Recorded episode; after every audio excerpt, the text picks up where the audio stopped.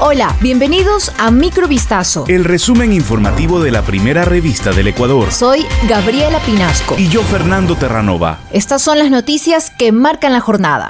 El presidente de la República, Guillermo Lazo, expresó su esperanza de que el Fondo Monetario Internacional termine muy pronto su cuarta revisión a la economía del país. El FMI examina desde marzo pasado por cuarta vez a Ecuador para continuar su programa crediticio, abierto desde septiembre de 2020 con préstamos por el valor de 6.500 millones de dólares, de los que 1.700 millones están pendientes de entrega a lo largo del 2022. Con 4.800 millones de dólares ya entregados a Ecuador dentro de este programa, de 27 meses de duración. Esta nueva revisión estaba prevista inicialmente para mediados de diciembre de 2021, lo que ha retrasado un desembolso de 700 millones de dólares programado para finales del año pasado. Lazo, que asumió el poder en mayo pasado, recordó que en 2020 el déficit llegó a 7.8% del Producto Interno Bruto y lograron reducirlo a 4 puntos porcentuales en 2021. La presidenta de la Asamblea Nacional, Guadalupe Llori, presentó una denuncia ante la Fiscalía por un presunto delito de incumplimiento de decisiones legítimas de autoridad competente. Su denuncia fue realizada luego de que con 81 votos a favor el Pleno del Legislativo aprobara ayer martes 26 de abril la conformación de una comisión pluripartidista ad hoc para que se evalúe a los miembros del Consejo de Administración Legislativa que es liderado por Llori. La moción, presentada por la asambleísta de UNES Marcela Holguín, fue aceptada después de que Yori protagonizó un escándalo al argumentar que existen medidas cautelares vigentes a su favor. La denuncia escrita fue presentada por Yori y Santiago Salazar en su calidad de procurador judicial de la presidenta de la Asamblea.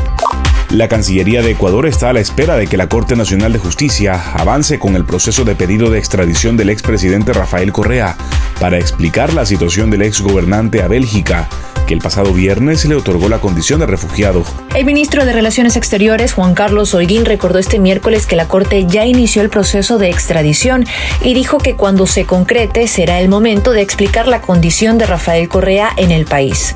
Al momento somos muy respetuosos de esta comisaría que otorgó el asilo, que es independiente del gobierno belga anotó en una entrevista. El Comisariado General de Refugiados y Apátridas de Bélgica otorgó al expresidente Correa el estatus de refugiado en ese país, donde ya residía desde que terminó su gobierno, pues de allí procede su esposa Anne Malherbe renunció la rectora del colegio Luis Napoleón Dillon, institución educativa fiscal ubicada en Quito, donde ocurrió la presunta violación contra una estudiante en el transporte escolar. La ministra de Educación, María Brown, informó que se solicitó la renuncia a la directora de la institución educativa la tarde del martes. Luego de aquello se conformó la terna para sustituir a la autoridad y hoy se conocerá su reemplazo.